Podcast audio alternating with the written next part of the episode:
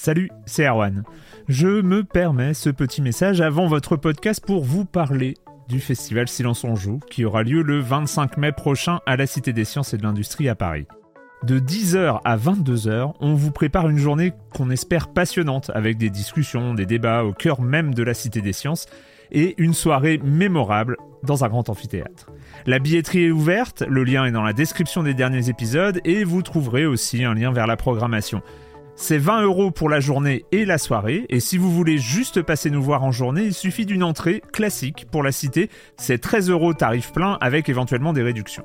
C'est la première fois qu'on organise un truc pareil et on espère vraiment que vous répondrez présente et présent. En tout cas, nous, on a très envie de vous croiser de rencontrer celles et ceux qui nous écoutent chaque semaine. Rendez-vous donc le 25 mai et je vous laisse avec votre épisode de Silence en joue ou de la bande-annonce ou de Gâchette gauche ou de Dans la boucle. Enfin bref, bonne écoute. I'm Sandra, and I'm just the professional your small business was looking for. But you didn't hire me because you didn't use LinkedIn jobs. LinkedIn has professionals you can't find anywhere else, including those who aren't actively looking for a new job but might be open to the perfect role, like me. In a given month, over 70% of LinkedIn users don't visit other leading job sites. So if you're not looking on LinkedIn, you'll miss out on great candidates like Sandra. Start hiring professionals like a professional. Post your free job on linkedin.com/achieve slash achieve today. Silence on joue, Erwan Cario, bonjour.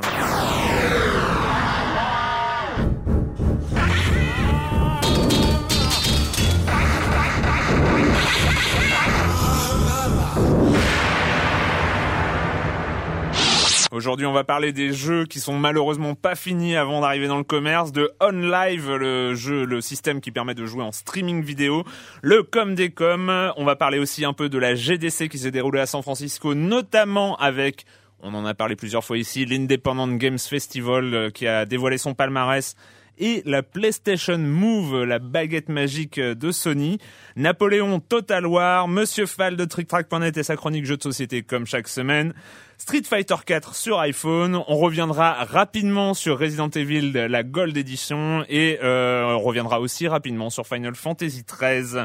Puis voilà, bah gros gros programme cette semaine, mais on va essayer quand même de rester dans des limites un petit peu raisonnables. Euh, mais je vais commencer en accueillant deux de mes chroniqueurs favoris, Clément Apap de Sens Critique. Bonjour Clément. Bonjour. Et Patrick Helio de Regamer.fr. Bonjour Patrick. Bonjour Erwan. On commence avec toi Clément, tu es très très très énervé, ça va pas du tout. Alors Euh, moi je suis énervé. Il y a quelque chose ouais. de pourri au royaume du jeu vidéo. Exactement. Alors euh, c'est un coup de gueule à la fois perso et à la fois je vais me faire le porte-parole d'une majorité silencieuse euh, qui est pas silen- si silencieuse que Ouais, ça bah, en fait. généralement les joueurs c'est quand même c'est pas la Alors même en fait, ça concerne deux excellents jeux. Euh, un dont on a parlé la semaine dernière, c'est Battlefield Bad Company 2, et l'autre qui a été le, élu meilleur jeu ici même en 2009, Assassin's Creed 2. Alors Battlefield Bad Company 2, on l'avait dit la semaine dernière, il y a eu des problèmes au, au lancement, et là le problème c'est que ça, ça, ça continue un petit peu. Sur Donc, les versions PC, tu parles. hein. Tu entre parles, autres, ouais, euh, moi je parle PC de, notamment. je parle de la vraie plateforme de jeu, tu sais, pour les FPS. Et, et donc euh, sur PC, le problème c'est que moi je viens de réinstaller Battlefield 2 et je ne peux même pas y jouer euh, parce que quand je le patch, ça me fait un écran bleu et c'est le seul écran bleu que j'ai eu sur, sur Windows 7 pour, pour l'instant, c'est grâce à Battlefield 2 et on m'a dit que de toute façon, même si j'arrivais à, à installer le patch, ça déclenche des freezes toutes les 15 minutes, donc c'est Ah c'est sympa. c'est un peu un problème. Alors, ceci dit, sur ce jeu-là, Electronic Arts est au courant et ils travaillent dessus. Donc on va dire c'est un moindre mal, même si c'est toujours euh, un peu frustrant de rentrer chez soi, d'installer le jeu et que ça marche pas, hein, Bah bien, oui, oui, bien non. évidemment. Ça, ça laisse des mauvais souvenirs Ça de laisse des- joueurs. ça euh, laisse- enfin, voilà, ça laisse des très mauvais on s'en souvenirs. souvient hein, quand même On s'en quand on attend un jeu comme ça et on l'installe et euh, machin, ça, ça laisse des traces. hein. Ça laisse des traces. Mais pire, pire, je trouve que c'est ça concerne Ubisoft et son excellent jeu Assassin's Creed 2. Et son système de merde. Donc, voilà, qui vient donc- qui vient d'arriver sur PC. Et donc les joueurs PC, en même temps, donc son nouveau système de protection. On en a rapidement parlé. En gros, c'est un système qui force le joueur à être toujours en ligne. euh, pour vérifier, euh, voilà, toujours toujours en ligne. Et, et en gros, si, si si sa connexion a un, un petit problème, ben il ne peut plus jouer au jeu. Donc l'inconvénient, on l'avait dit, c'est que déjà il peut pas y jouer en vacances, il peut pas y jouer en. Mais euh, c'est vrai qu'à à, à l'époque, et là, euh, là, moi je fais un mea culpa, à l'époque on n'avait pas été si... euh, assez agressif, je pense, euh, loin de là contre contre ce genre de système. Et c'est vrai que là, on voit l'illustration parfaite avec ce qui s'est passé. Avec ce qui s'est passé. Enfin, moi, ceci dit, euh, moi, je suis pas contre, hein, de base, je suis pas contre forcément des, des, pas des DRM, mais des systèmes de protection si ça permet à tout le monde de jouer euh, convenablement. Ceci n'existe pas. Ça existe pour moi avec les jeux en ligne, euh, les World of Warcraft. Oui, mais euh, c'est des les- systèmes de les protection implicites. Implicites, tout à fait. On n'est on n'est pas sur le système Ouais, de protection pour le le choix. système de Parce que protection. racontons donc ce qui s'est passé Oui, sur voilà. Assassin's Creed 2. Assassin's Creed 2, donc c'est un jeu euh, solo euh, majoritairement, même quasiment Bah, exclusivement. oui, hein, voilà. Cherche pas, cherche pas. Et donc le problème, c'est que euh, comme on l'a dit, il faut être connecté en ligne au serveur d'Ubisoft pour jouer. Et ben ceux qui devaient ne pas arriver est arrivé, les serveurs étaient out. Donc euh, on achetait son jeu, on rentrait chez soi, on voulait y jouer et on ne pouvait pas y jouer. voilà. Donc voilà. Et en fait, et, et la morale qui est absolument exceptionnelle dans ce cas, comme dans quasiment tous les cas de DRM, c'est quelque chose qui se répète depuis une dizaine ou une quinzaine d'années, voire plus, c'est que euh, bah, les pirates, eux, eux, eux jouent sans problème. Voilà, donc c'est que la protection a été craquée, mais alors très rapidement. Donc euh, les, les pirates, ceux qui ont, qui ont téléchargé légalement le jeu, ils jouent sans problème et vraiment quand ils veulent, où ils veulent. Et les, les, les gentils consommateurs qui ont euh, qui ont acheté le jeu, ben ils ne peuvent pas y jouer. Ou très- c'est réglé aujourd'hui ce problème Alors c'est euh, réglé, par rapport au oui et non. En fait, euh, ce qui s'est passé, c'est que maintenant, en fait, parfois il y a des files d'attente euh, sur sur les serveurs. Pour un jeu que t'as acheté offline, euh, là on est on est au top, quoi. On est au top. Non, non, et, et non, et franchement, ce qui était, euh, ce qui était assez rigolo, c'était rapporté par, par Dr. Loser sous Naufrag, euh, que j'ai lu, c'est qu'effectivement, sur, si on achetait le jeu aux États-Unis via le système Direct to Drive de d'IGN, euh, ça ne marchait pas. Qui est un concurrent de Steam. qui est un hein, concurrent de. Steam en gros, et Ubisoft a donc hébergé un, un, un patch pirate euh, pour permettre. C'est-à-dire, en fait, ils ont hébergé le crack développé par les pirates qui permettait de contourner la protection du jeu pour que les joueurs l'ayant acheté réussissent à jouer, en fait. ce qui est quand même, euh, voilà, on arrive en- quand même un, ouais, Mais finalement, c'est toujours le même exemple. Là, on est au paroxysme de, de, de, de ce côté hallucinant de- des systèmes de protection. Mais d'une manière générale, tout ce qui est euh, les protections qui sont sur les trucs achetés, bah, desservent ceux qui achètent. C'est ça le problème. C'est hein. euh, le gros gros c'est ça le souci. problème. quoi. Et le gros problème d'Ubisoft sur ce coup-là, euh, sans vouloir taper sur l'ambulance aussi, c'est que contrairement à Electronic Arts qui avait d'autres types de problèmes mais qui communiquent dessus, Ubisoft a fait une vraie politique du silence. C'est-à-dire Ouais, ce qui qu'ils n'était ils- pas, etc. Donc les joueurs ont un peu gueulé. Et tout ce qu'on sait là, effectivement, c'est que ils seront, euh, ils auront une petite surprise. Euh, les joueurs qui ont été lésés, donc ils auront une petite surprise par mail, peut-être une nouvelle, euh, une nouvelle cape pour pour Altair un JPEG. un JPEG, on, on, on, on sait pas quoi. Donc voilà, euh, Ubisoft est au courant et sort un peu du silence. Mais c'est vrai que ça prouve quelque chose. Ça prouve que même quand on a un gros jeu et qu'on et qu'on le finit mal, ça peut laisser des, des traces hein, euh, Ouais. assez mauvaises. Sachant que de l'autre côté, Valve et Blizzard sont des exemples de, de développeurs PC qui ont l'habitude de, de polir leur jeu, en tout cas d'être d'être derrière et Ouais. d'assurer un Là, c'est même pas un problème intrinsèque au jeu, c'est plus par rapport à la protection sur Assassin's Creed.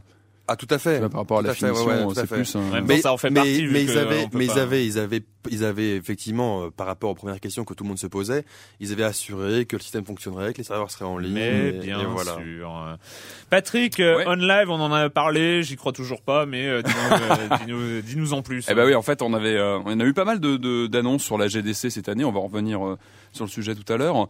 Euh, moi, j'ai retenu euh, celle-ci notamment sur euh, bah, concernant OnLive. Alors OnLive, c'est le système de cloud gaming dont on a déjà parlé euh, Mhm. ici même. Donc, il permet de jouer à distance avec des, avec un ordinateur ou une mini console euh, au hardware très simple, mais à jouer en donc à distance avec des jeux qui sont calculés via des serveurs C'est-à-dire qu'en fait, on joue avec une vidéo interactive. Enfin, euh, voilà, une vidéo balancée en streaming. On joue à Donc, Irène. On- OnLive Ah. avait été annoncé donc à la Pardon. GDC l'année dernière, et là maintenant on a un prix et une date. Ouais. On a une date, c'est le donc le, le système va être lancé euh, aux États-Unis le 17 juin prochain. Mhm. Voilà. C'est très bientôt. hein. Et, euh, et on a un prix, on a pour l'instant le prix de l'abonnement de base hein, qui va s'élever à 14,95$. Euh, et celui-ci devrait donner accès à certains services comme des démos jouables, les vidéos, etc. En revanche, on ne sait pas exactement euh, quelle va être la tarification de la location ou de l'achat en ligne des jeux. Ce qui Voilà, c'est-à-dire à que première pour vue 15 en- en en fait, supplément. c'est, on- C'est le service minimum C'est euh, le, le pour avoir le accès, plus proche, c'est le euh, Xbox Live Gold, euh, donc euh, c'est euh, les système, vidéos, voilà. les démos jouables, etc., la communauté, Sauf pour avoir accédé à pour tous le les... Xbox Live euh, en Silver, euh, donc gratuit, on n'a pas besoin de payer. Mm, mm. Mais euh, Donc ça arrive le 17 juin aux États-Unis. On n'a pas encore de date Ouais. pour l'Europe, évidemment. Ouais. Ça va, les États-Unis vont servir un petit peu de test pour voir euh, Parce qu'on comment on- ça fonctionne. On le répète, comment ça fonctionne ce système Il faut, il faut que OnLive, en tout cas la, la société, installe des serveurs un peu partout sur le pour territoire. calculer, parce que les- le calcul des jeux, la puissance de calcul se le trouve à distance et non pas sur notre bécane à nous, euh, voilà. chez nous. Donc, euh, ce qui est bien, c'est que ça nous permet de jouer sur un PC euh, très réduit ou un PC Ou un portable Mac, ou un euh, Mac ou, voilà. euh, ou une mini console qui va être sortie euh, d'ailleurs par euh, par OnLive. Mais voilà, le, le- la problématique, c'est est-ce que c'est jouable techniquement? Parce que voilà, il faut de, ça, ça dépend du tuyau en fait, Parce de la faculté du tuyau à balancer que, le, euh, à être Alors, réactif c'est sur des en serveurs à tenir la charge lors de payant. jeux. Enfin bref, on va pas revenir sur Voilà, C'est payant, mais justement, mais, enfin, en tout euh, cas, on sent que c'est un vrai marché parce qu'il y a un concurrent qui vient d'annoncer euh, son lancement aussi en 2010 qui lui annonce sans abonnement, visiblement. sans abonnement. Et Donc, qui s'appelle, euh, c'est comment il s'appelle? Gakai. Gakai, ouais. Gakai, ouais. Donc euh, on sent que ça bouge à ce niveau-là. euh, Mais voilà, pour sur le l'instant, cloud évidemment, gaming. vu que ce cloud gaming, c'est quand même des serveurs euh, qui sont censés être à proximité, en tout cas à une distance raisonnable. Pour l'instant, c'est aux États-Unis et en pour juin, suite, ouais. on ne pourra On pas y pas de date pour l'Europe, notre part. Et donc, euh, on attendra donc que les États-Unis se plantent pour enterrer définitivement ce projet. Oh, Et, euh, non, moi j'y voilà. crois, moi. Ouais, ouais, ouais, ouais. Euh, le com des com de la semaine dernière on revient. Alors, c'était pas le sujet de la semaine dernière, mais c'était un débat qui euh, s'éternise un petit peu. Euh, Yoon qui revient un petit peu sur Heavy Rain et tout ce, tout ce Tiens. dont on a parlé. Et il dit, euh, je pense, euh, alors il, il parle longuement euh, d'autres sujets, euh, de jeux qu'il a aimés, etc., euh, notamment le Stalker et tout ça. Et il dit, et pour finir, je pense que ce fantasme du jeu vidéo comme art respectable oublie un peu vite combien il y a de reviens vite, il pleut très beaucoup pour des seuls contre tous, combien il y a de ma vie, mes amours, mon ballon de foot pour des mondes selon Garp, combien il y a de Alien versus j'ai rétréci le Titanic pour qu'il coule moins vite en 2012 pour des Manhattan et combien il y a de Kevina pour du Mr. Bungle, Bungle, du Chalkboard, du Jo- John Zorn et du Patrick Watson. Euh, la qualité est rare dans tous les domaines. Euh, Voilà, il suffit pas d'être appelé un art pour que tout soit bon et il y a quand même beaucoup Évidemment. de merde dans tout ce qui existe. Euh, A underscore, je l'appelle comme ça parce que c'est un A underscore, euh, qui revient sur toute notre discussion sur OpenGL et DirectX. Voilà, il donne une explication. Alors je préfère la lire telle quelle, hein, euh, parce que c'est quand même euh, Texto. Voilà, euh, comme d'habitude. On avait prévenu en même temps hein, qu'on risquait de dire des conneries. En même temps, on n'a pas trop tant dit que ça. je Ah oui, c'était, c'était pour Mac. Ah oui, oui, sur les Ouais, passerelles, ouais, Steam ouais, et, euh, ouais. Alors il explique, OpenGL et DirectX sont des API, des bibliothèques de fonctions. Aux environs de DirectX 5 ou 6, les deux étaient très proches. Puis DirectX, DirectX a divergé. Si ID est resté fidèle à OpenGL, il n'est pas le seul. Il y a aussi Epic avec le Unreal Engine qui utilise les deux, d'où sa portabilité sur PS3. Mais ID a aussi porté Doom 3 sur Xbox et Quake 4 développé par Raven sur Xbox 360 et PC utilisant le moteur d'ID. Le moteur de Quake était software de base, puis il y a eu un portage ensuite vers Rendition Vérité, puis vers OpenGL et 3DFX via un portage d'OpenGL vers Glide, et enfin Wind Quake Ah, Glide, en ouais, direct Glide. 3D. Le moteur amélioré a ensuite été acheté par Valve pour en faire Half-Life, qui depuis a évolué et servi de base pour Source. вернулся Vous suivez? On n'aurait pas dit mieux, hein, je pense que. et donc euh, CSM machin euh, est sorti compatible ce soir 3DFX, OpenGL, Direct 3D, puis TF2 était sorti et était sorti sur PS3. Ah, c'est Voilà. intéressant. Super Voilà, intéressant. donc ouais. c'est euh, c'est tous les espaces euh, techniques sur les moteurs 3D, tout ça, c'est un petit peu compliqué. Arsenic qui revient sur Silent Hill Shattered Memory. Je pense qu'on n'a pas assez pris en compte le fait que Silent Hill Shattered Memory ne n'est pas seulement un remake, mais une adaptation. Patrick a parlé de relecture et c'est tout à fait ça. Si le jeu vidéo commence à revisiter, à revisiter ses œuvres majeures, non seulement au travers de remakes HD, mais en les réinterprétant selon les envies de tel ou tel créateur, alors on pourra se féliciter de voir l'ensemble du jeu vidéo mûrir et arriver à maturité, ce qui veut dire la même chose, mais bref. Euh, alors il se félicite de l'initiative qu'est Shattered Memory. Par clair. ailleurs, et là je, ça me concerne, sinon Erwan, je compatis et te soutiens, étant moi-même très nul au FPS. Oui, j'ai un peu témoigné de, de ce genre de, de fin. On devrait fonder un club et je propose chaque semaine qu'un des membres de Silence on joue nous raconte une anecdote récente ou non qui euh, lui est arrivée lorsqu'il jouait. Ça pourrait remplacer la défunte minute culturelle. Qui n'est pas Ça si y est, elle est défunte que défunte, ça. c'est Ouais, officiel. non, Ça y est, non, elle y est. elle est pas si défunte. terminé. Euh, non, il y en a pas cette semaine non plus, mais on va en reparler. Euh, Dernière intervention de Tia et moi qui croyais que ma terreur face à Project Zero venait de mes gènes féminins. Euh, me Ah voilà rassuré, je suis bien un joueur lambda et mon côté chochotte n'a rien à voir avec le fait que je sois une fille. Merci les gars pour ce traumatisme envolé et merci euh, Clément pour cette preuve de courage aussi impressionnante que rassurante. Donc tu as eu le courage de d'avouer que t'étais une chochotte. En Tout fait, c'est ça, hein, voilà. Euh, donc non, ne t'inquiète pas, Tia. c'est- Moi, euh, de- il faut suffit de me regarder en train de jouer à Condemned, par exemple, et on comprend très très vite qu'on peut, on a tous un côté chochotte. Hein. Voilà.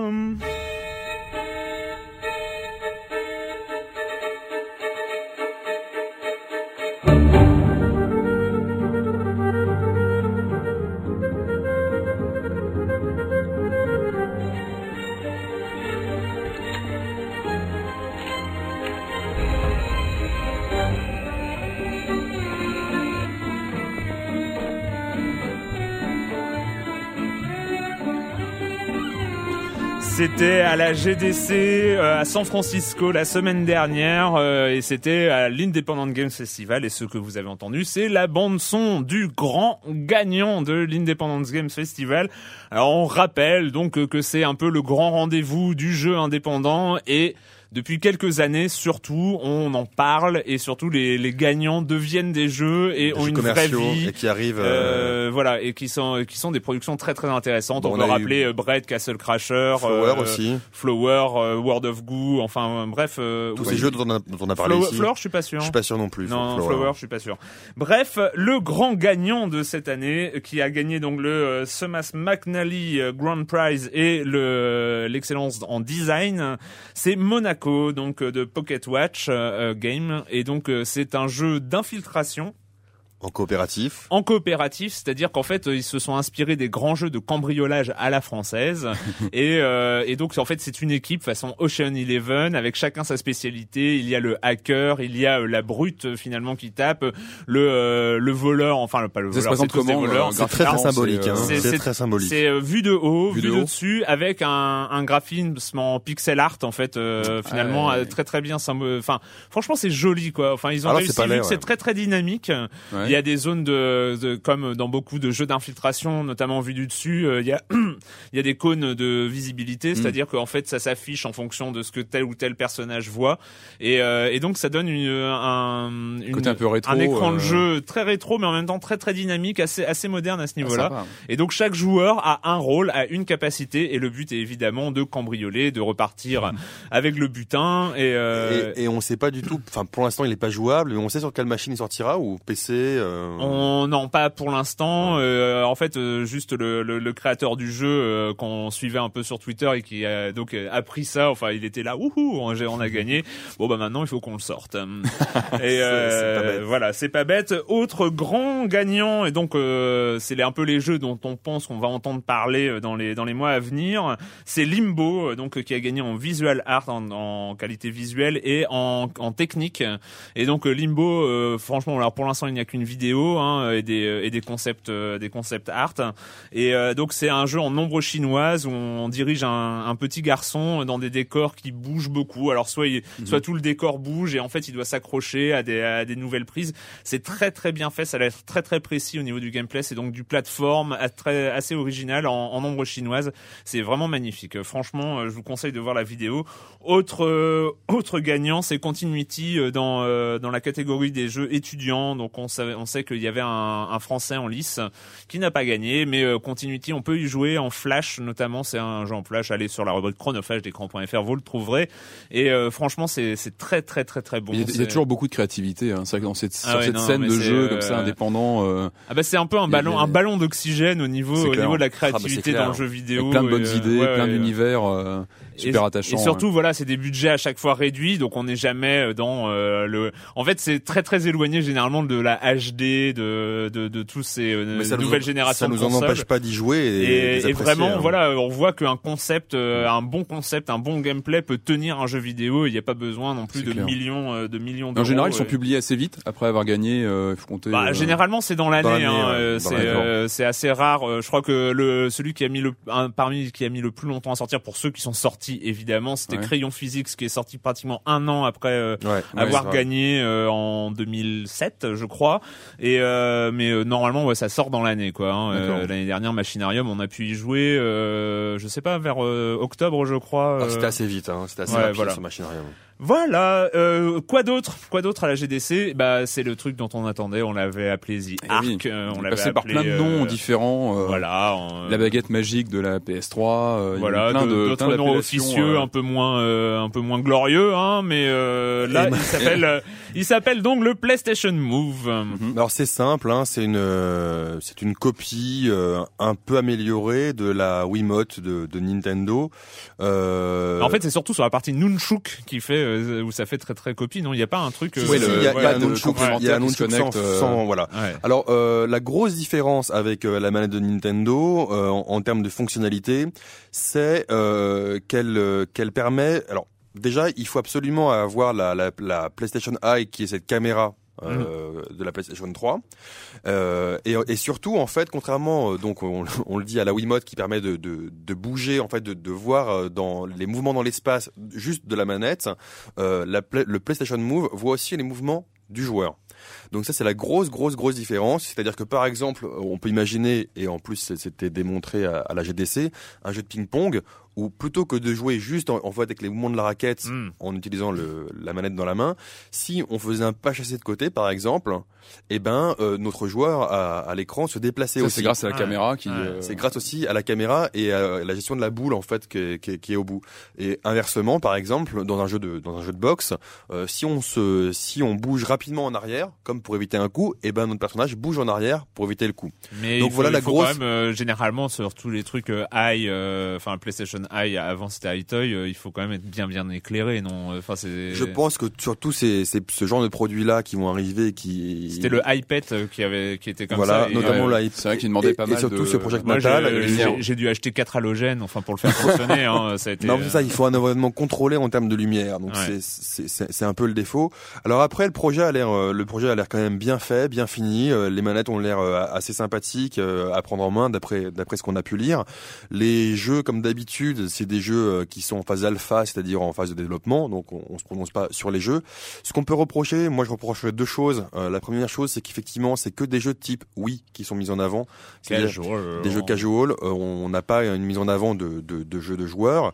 Et deuxièmement, le- la grosse difficulté à mon avis qu'aura euh, qu'aura le PlayStation Move, alors parce que ce qu'on sait, hein, c'est que on connaît donc son nom, on l'a dit, c'est le PlayStation Move, 100 son prix moins de 100 dollars. moins de 100 dollars, donc 99. Et sa date de sortie euh, fin 2010. Voilà. Ouais. Donc on Donc, sait il est là pour la fin d'année. On sait qu'il y a, ouais, je crois, 36 éditeurs, développeurs qui qu'il y a beaucoup de travaillent développeurs et dessus. qui sont dessus. Ouais. Donc ça c'est c'est quand- même bien. sortir des jeux prochainement. Mais le gros problème, que ce soit euh, à la fois pour euh, pour celui-là qui est, qui est donc une copie un peu de la Wiimote ou pour le Project Natal de Microsoft, Mm. moi je vois que c'est surtout c'est pas des produits qui sont fournis par défaut. C'est pas la manette de base. C'est-à-dire que sur sur Wii la, la, la Wiimote, c'est la manette de base, donc tous les jeux sont adaptés à ça. Mhm. Là, on va avoir, donc c'est un accessoire supplémentaire. Et le problème, c'est que j'ai peur, vu ce qui a été proposé, qu'on soit que ce soit en fait une explosion des configurations possibles et donc des jeux qui vont être assez difficiles à, à, à marketer en fonction de la Je niche. veux dire, ouais, pour expliquer Je aux, aux- aux clients que Voilà. voilà, il faut par, par euh, exemple, un jeu ou de la boxe, caméra ou pas quoi. un jeu de boxe par exemple euh, peut nécessiter d'avoir deux PlayStation Move, un dans chaque main Ah oui. pour utiliser les, les deux points. Il y aura d'autres jeux, il y aura un PlayStation Move et un petit Nunchuk. Hmm. Donc c'est tout ça. Le problème que je vois moi surtout, c'est euh, quel marché au-delà? Bon, déjà il faut, faut faire les jeux, mais quel marché on va pouvoir euh, viser, sachant que à chaque fois il faut acheter, on va dire, des configurations genre un PlayStation Move, deux PlayStation Move, un PlayStation Mm. Move plus un Non, et, puis etc. quoi. et, et surtout, et surtout, euh, on peut espérer, mais euh, vu que c'est un produit qui n'est pas encore lancé et qui est orienté par défaut, en tout cas par défaut hyper casual, c'est euh, les 36 développeurs, il y en a peut-être 36, il n'empêche qu'ils vont faire euh, 36 euh, Wii Tennis. Enfin, euh, en, En même temps, entre voilà. guillemets, c'est-à-dire ça va être il y aura euh, peut-être aussi chances. une vague de mise à jour. Est-ce qu'un Heavy Rain se prêterait bien à être mis à jour pour être justement compatible avec ça Et Pour les, les- pour- les actions, etc. Pour l'instant, Enfin, ils ont aucun aucun avantage. Euh, Patrick ils ont aucun avantage à, à- à investir à investir des sous pour un truc dont ils ne connaissent pas euh, la portée euh, industrielle, euh, etc. Enfin. Si le jeu s'est déjà vendu, qu'est-ce qui- quel intérêt il y a pour, si, pour euh, toucher des un public plus large.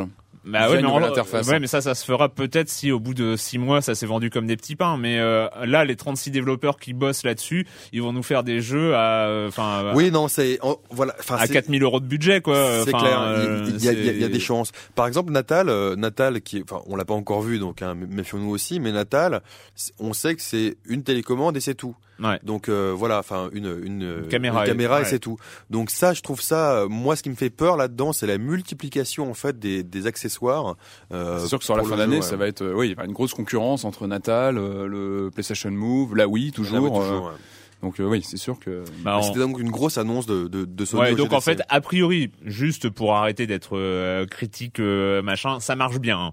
Enfin, les- oui, c'est vrai ça que les bien. échos qu'on en a eu, moi, Ouais, je- les premiers échos sont euh, bons, hein. Nous, on n'a pas eu l'occasion de la de l'avoir en main. Euh, tous les échos au niveau de la précision, au niveau de de la du- de la sensation, etc. On est on est quand même sur quelque chose qui Non, non, fonctionne et- très et très c'est- bien. et C'est ouais. une très bonne nouvelle. hein. Effectivement, Ouais, ouais. on peut imaginer. Enfin, comme moi, j'avais joué à ce bon jeu de table tennis sur Xbox euh, 360, un très bon jeu de Ouais. Rockstar de, de, de ping-pong. Oh, que c'était bon. t'as Voilà, pas ce qui manquait, c'était effectivement le, le, le placement du joueur. Et donc là, on peut s'imaginer effectivement de, de chouettes jeux immersifs. Et effectivement, on l'attend sous réserve de bon voilà. Bon, j'arrête- Voilà, comme d'habitude, comme d'habitude. Allez, c'était le PlayStation Move, donc la GDC à San Francisco. Un jour, un jour, on ira hein, quand même à cette GDC parce que ça, ça fait envie quand même. C'est une belle victoire, monsieur, que vous allez bientôt remporter.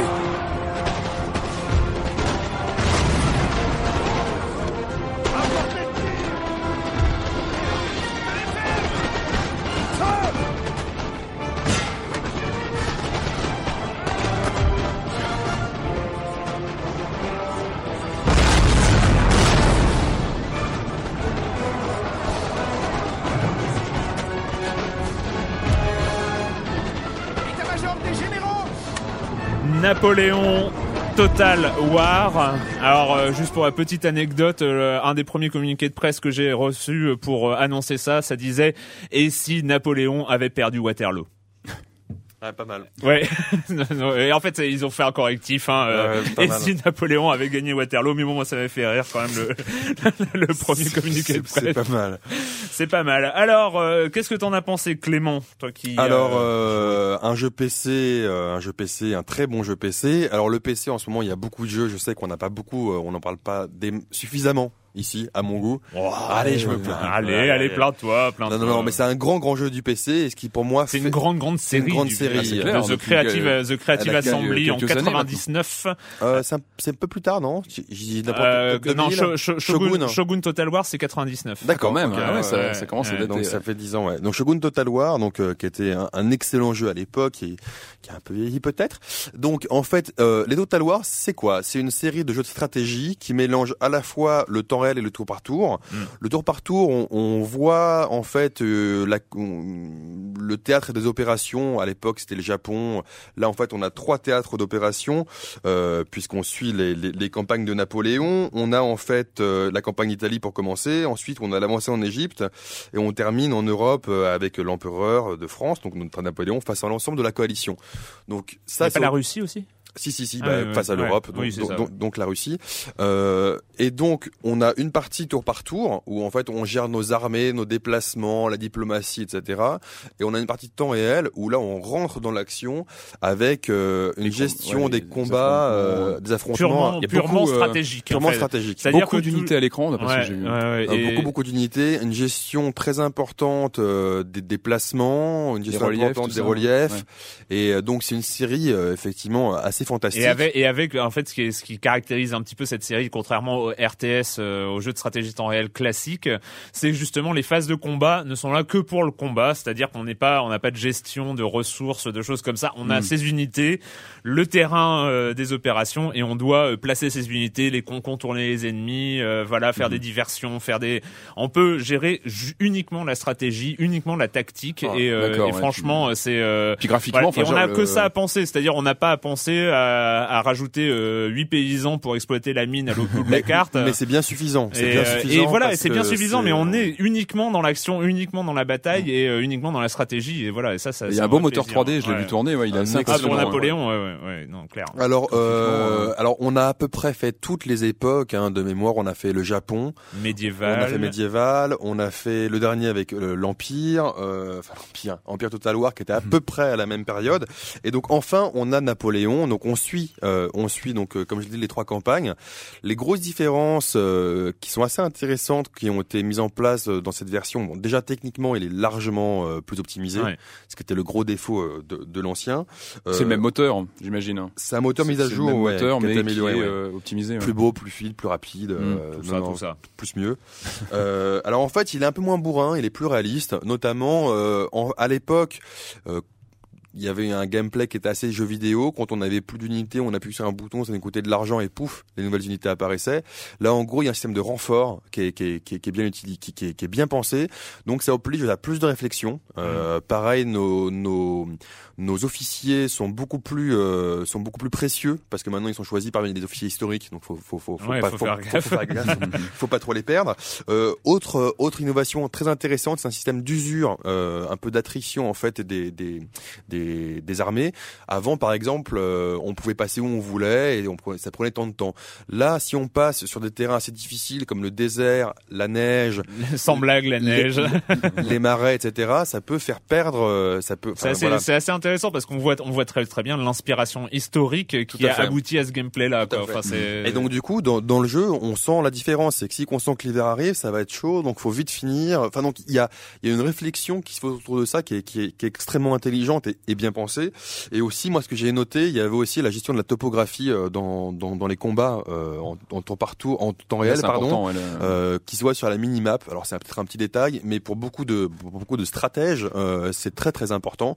Donc on va dire que globalement, euh, c'est un jeu qui a été mis à jour, qui est extrêmement bien pensé, et c'est un standalone, c'est-à-dire qu'il n'est pas vendu au prix fort fort fort. Ouais. Comme ça reprend le moteur d'Empire Total War, il vaut à peu près 35 euros au prix fort. Donc on peut le trouver moins cher. euh, sur Donc euh, ouais, c'est, c'est, c'est de la bonne production et c'est. Euh, des heures et des très, heures très de, bon. de, de plaisir. Je le conseille à tous les tous les D'ailleurs, en fait, en, en regardant un peu, en fait, je me suis aperçu que j'avais pas noté que euh, que Sega avait racheté The Creative Ah si, Assembly. quelques Ah années en maintenant. hein. 2005. Non, mais en 2005, je suis complètement à la rue en disant ça, mais c'est mais c'est marrant parce que ça fait partie des acquisitions occidentales de Sega côté Mhm. de Sports Interactive et Côté tout PC, euh, côté PC, ouais. c'était. Et on est content parce qu'ils n'ont pas fait de la merde. Hein. On avait peur à l'époque que non, Sega, pour l'instant, pour euh, l'instant, voilà. Sega Ouais. gère bien sa, toute sa, sa version ouais. PC Ouais. occidentale. euh, C'est c'est vraiment sympa hein, ce qu'ils arrivent non, à donc, proposer. euh, donc bravo Napoléon Total War, un excellent jeu euh, sur PC. Voilà, de la stratégie temps réel, tour par tour aussi. Euh, bah, on va accueillir Monsieur Fall de TrickTrack.net et sa chronique hebdomadaire consacrée aux jeux de société. Bonjour Monsieur Fall. Bonjour mon cher Arwan. D'abord et pour commencer, je n'admettrai aucune remarque sur mon nez bouché car oui, effectivement, j'ai le nez pris. Cela arrive même aux plus grands. Et ma conscience professionnelle n'ayant d'égal que la hauteur de mouchoir en papier froissé à mes pieds, me voici là présent parmi vous pour évoquer une nouveauté qui vient d'arriver là sur les étals. J'ai nommé Dixit 2. Les plus attentifs et fidèles d'entre vous savent que j'ai évoqué l'année dernière Dixit, le premier opus, un jeu qui n'était pas basé sur la gestion de ressources à base de cubes en bois, ni sur le fight à grands coups de figurines, mais plutôt basé sur la réflexion, l'onérisme, l'introspection et le rêve. Un jeu signé Jean-Louis Roubira et illustré par Marie Cardo. Alors je vous le rappelle, pour ceux qui n'auraient pas écouté la première fois, le jeu est basé essentiellement sur, euh, comment dire, sur l'esprit, sur euh, la réflexion, sur la psychologie. Il n'y a pas de plateau, il n'y a pas de pion, pas de figurines, pas d'attaque, pas de trucs sophistiqués qu'il va falloir prévoir dix coups à l'avance. Non, vous avez juste des cartes, je le rappelle. Jean-Louis Roubira, l'auteur, est de formation pédopsychiatre. Il a conçu ce qu'il allait y avoir sur les cartes et Marie Cardois s'est chargée de le reproduire de manière plus ou moins naïve afin de laisser libre cours à l'imagination de chacun. Du coup, le travail a tellement été bien fait que Dixit a remporté le jeu de l'année 2009, l'As d'or à Et qu'il a rencontré son public, que tout le monde s'est mis à l'acheter. Ils en ont vendu des caisses. Le jeu a même traversé nos frontières puisqu'on le trouve en Allemagne, on le trouve même dans les pays de l'Est comme en Tchécoslovaquie, en Slovaquie, en Hongrie, en Russie, partout. Les gens ont envie de jouer à Dixit. Pour les gens qui l'avaient depuis un an, il faut dire qu'ils ont joué, rejoué, rejoué et épuisé un petit peu probablement tout ce qu'on pouvait imaginer sur ces cartes et donc ils réclamaient de nouvelles cartes, ce qui est fait maintenant avec Dixit 2 puisque cette petite boîte que vous allez trouver à moins de 20 euros vous propose 84 nouvelles cartes inédites illustrées là aussi par Marie Cardois. Alors vous avez plusieurs façons d'aborder la chose. Je dirais que le meilleur moyen c'est de commencer par jouer avec ces 84 nouvelles cartes, toutes neuves, hein, juste entre elles, histoire de les, de les approcher, de les appréhender. Et une fois que vous avez fait quelques parties, vous les rajoutez à votre boîte de Dixit, la première, ça vous fera 168 cartes pour des heures et des heures de renouveau du plaisir ludique avec vos amis, de l'introspection, de la rigolade et de la polade à l'intérieur, surtout si vous êtes du genre grave le voilà mon cher Erwan, c'est Dixit 2, un jeu signé Jean-Louis Roubira, euh, édité par Libellule, toujours illustré par Marie Cardouin, un jeu pour 3 à 6 joueurs que vous allez trouver donc euh, à 19 euros à peu près maximum dans toutes les bonnes boutiques. Je vous laisse mon cher Erwan car il faut que j'aille me moucher à la semaine prochaine. la semaine prochaine, monsieur Fall, allez, reposez-vous bien. Il faut se soigner, allez au lit sous la couette. Et, et voilà, on vous retrouve la semaine prochaine, monsieur Fall de TrickTrack.net.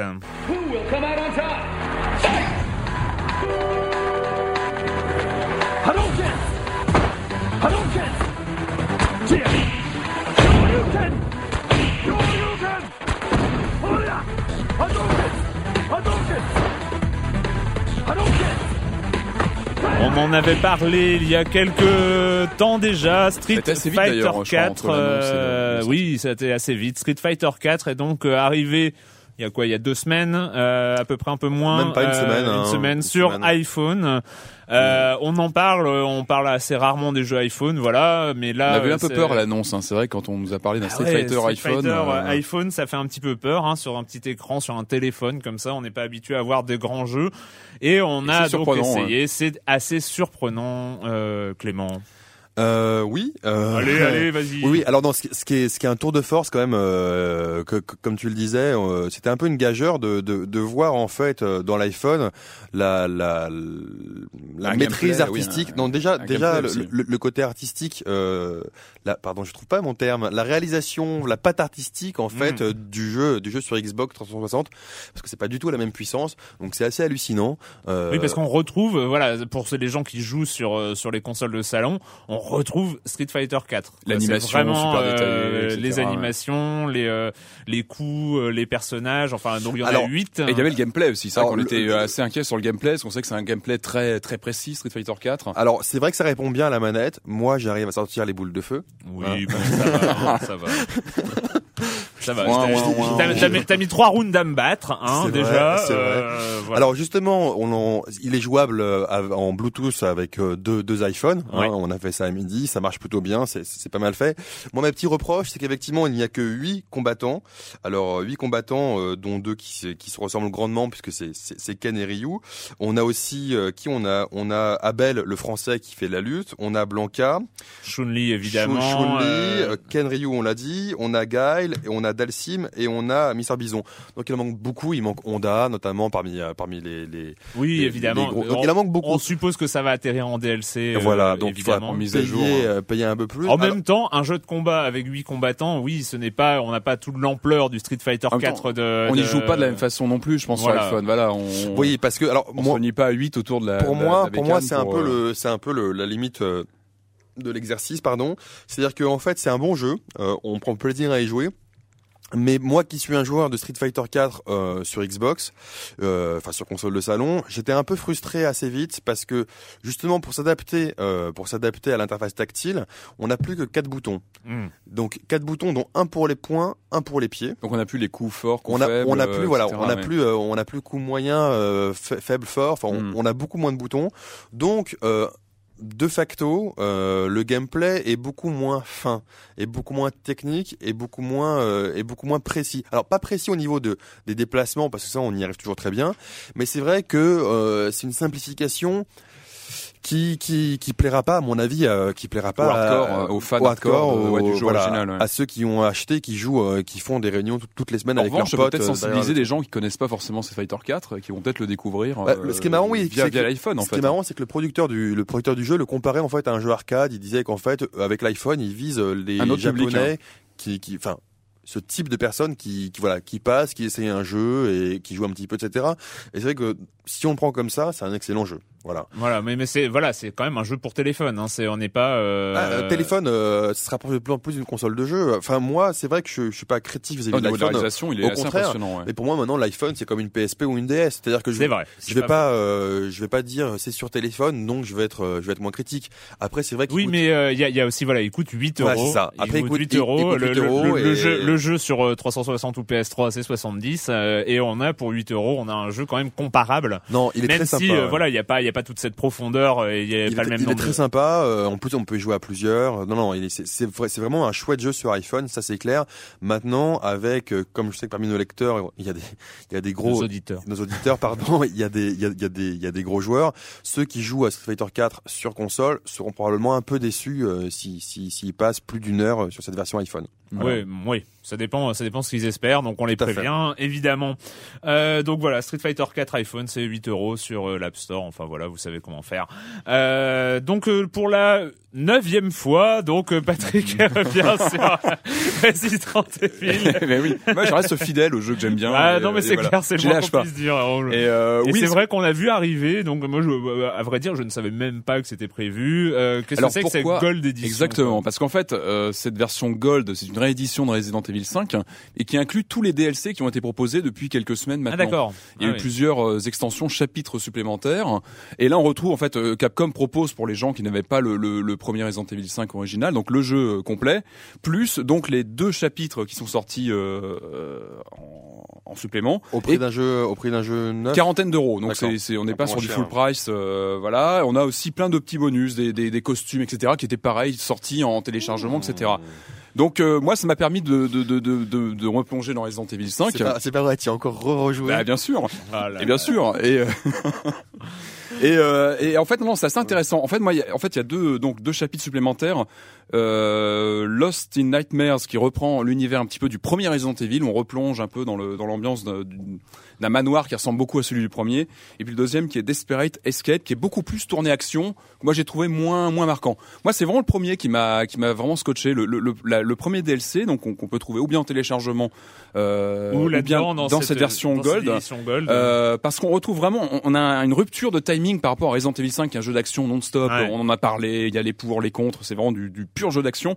Là, sur cette extension, au contraire, on retrouve le, le, le timing très posé, l'am- l'ambiance très très atmosphérique, très gothique qu'on avait dans le premier. Mhm. Il y a assez peu d'action, notamment au début.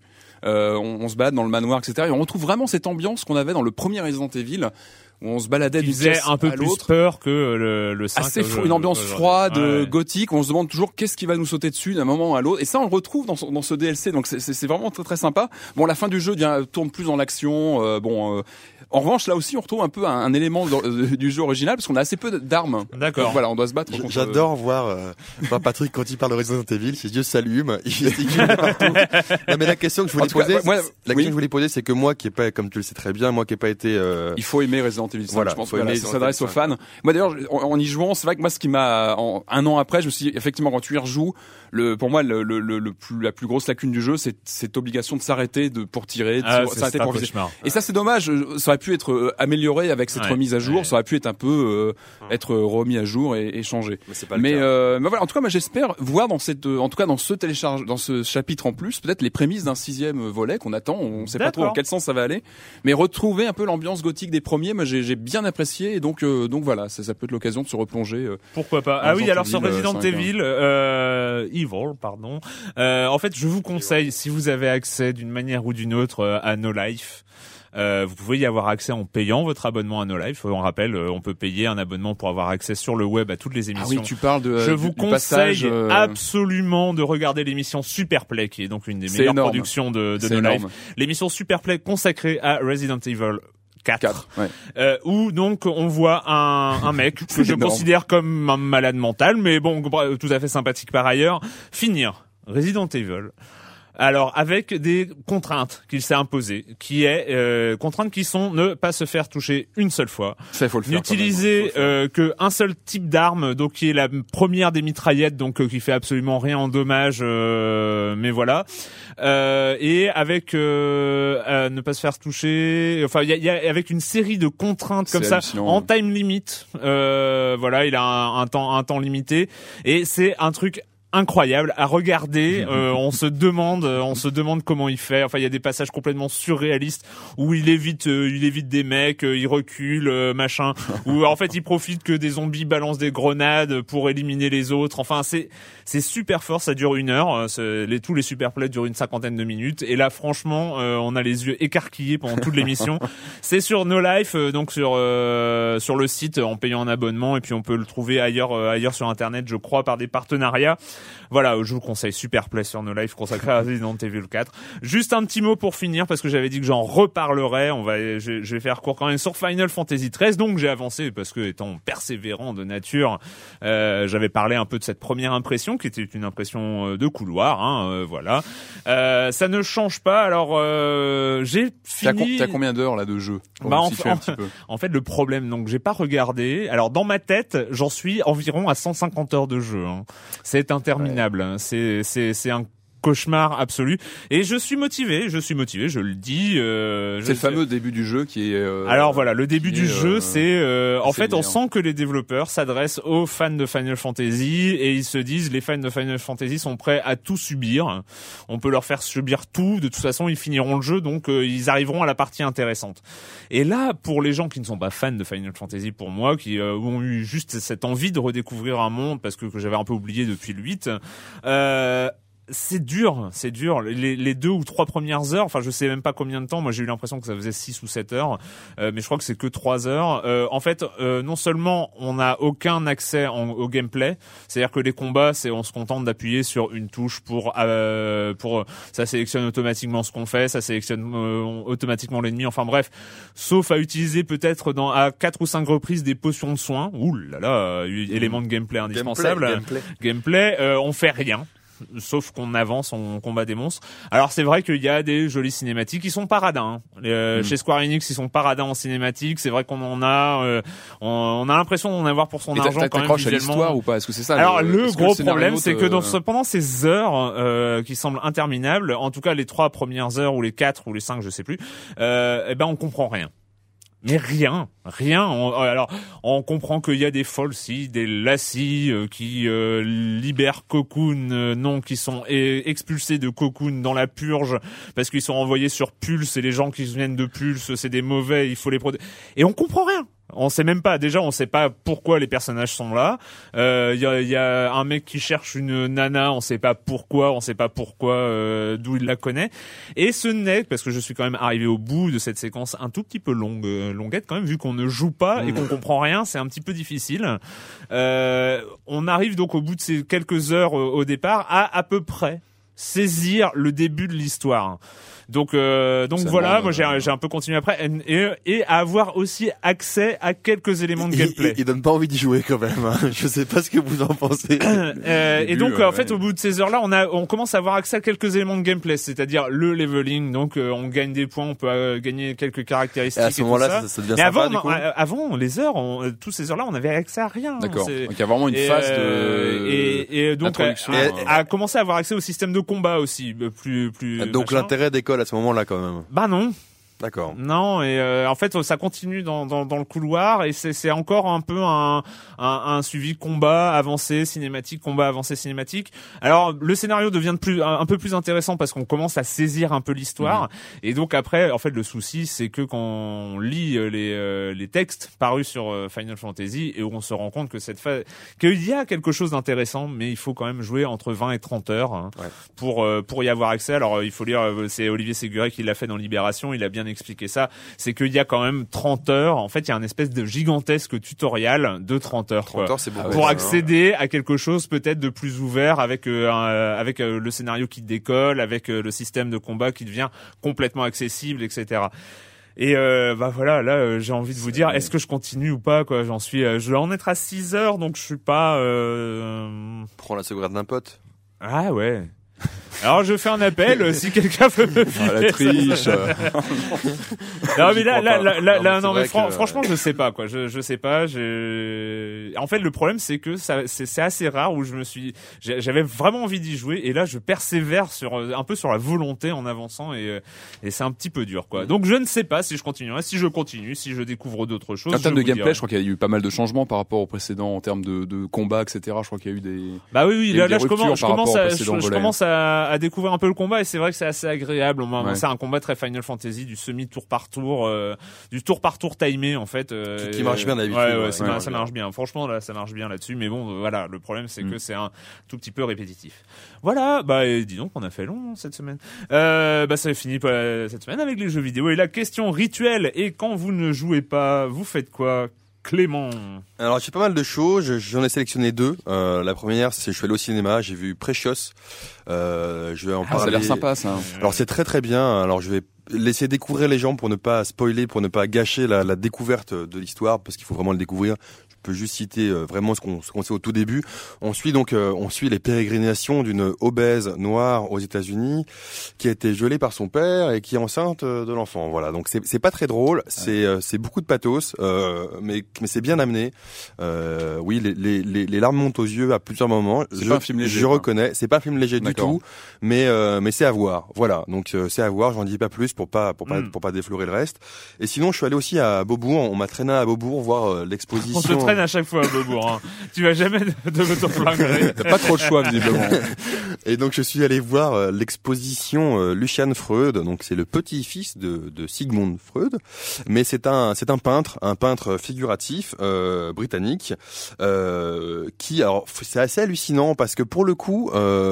Pour le coup, il y a une vraie différence quand on voit la peinture et quand on la voit après en photo euh, dans un journal, enfin dans un même dans les catalogues de l'exposition.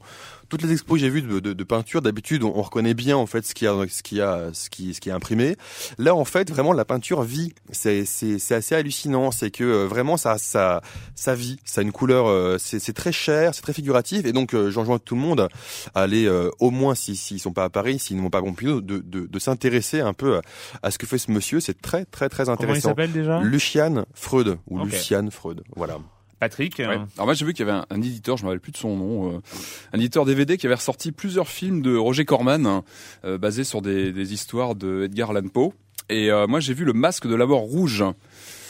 Et ouais, Wow. euh, grand classique, euh, grand classique. Alors le, le film a un petit peu vieilli. Bon, il a un, un look euh, gothique euh, vraiment Généralement, sympa. ça ne t'arrête pas. Le, hein. le- le- voilà, le scénario est un petit peu, un petit peu lent. C'est pas, voilà. En revanche, en revanche, on a un Vincent Price magistral dedans, comme toujours. Enfin, cet acteur, il est euh, monumental.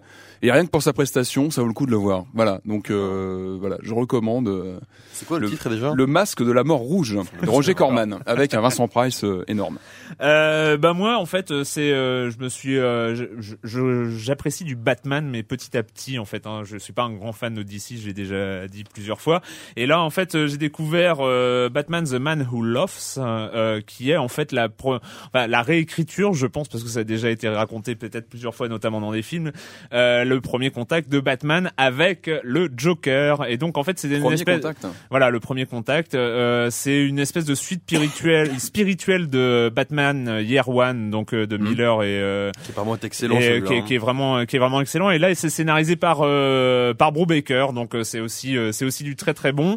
Et donc premier premier contact entre Batman et euh, Et alors, ça le Joker. quoi Et non, non, c'est bonjour, bah non, mais euh, voilà, la vague de crimes. Enfin, le, le, le Joker euh, prend euh, pratiquement Gotham City en otage euh, directement, euh, pirate les canaux télévisuels, etc. Et c'est vraiment, c'est vraiment très très bien, euh, très très bien amené. Euh, voilà, il y avait, il y avait, ça c'est la rencontre. Après, si on, les histoires entre Batman et le Joker, on peut conseiller aussi The Killing Joke, qui est euh, absolument formidable.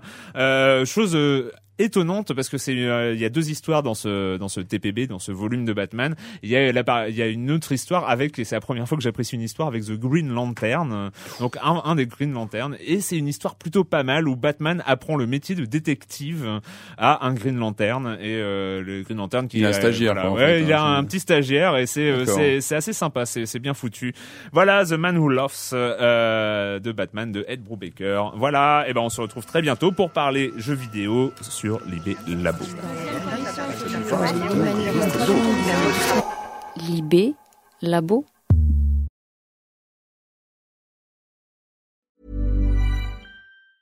Ever catch yourself eating the same flavorless dinner three days in a row?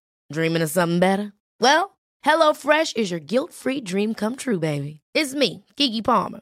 Let's wake up those taste buds with hot, juicy pecan-crusted chicken or garlic butter shrimp scampi. Mm. Hello Fresh.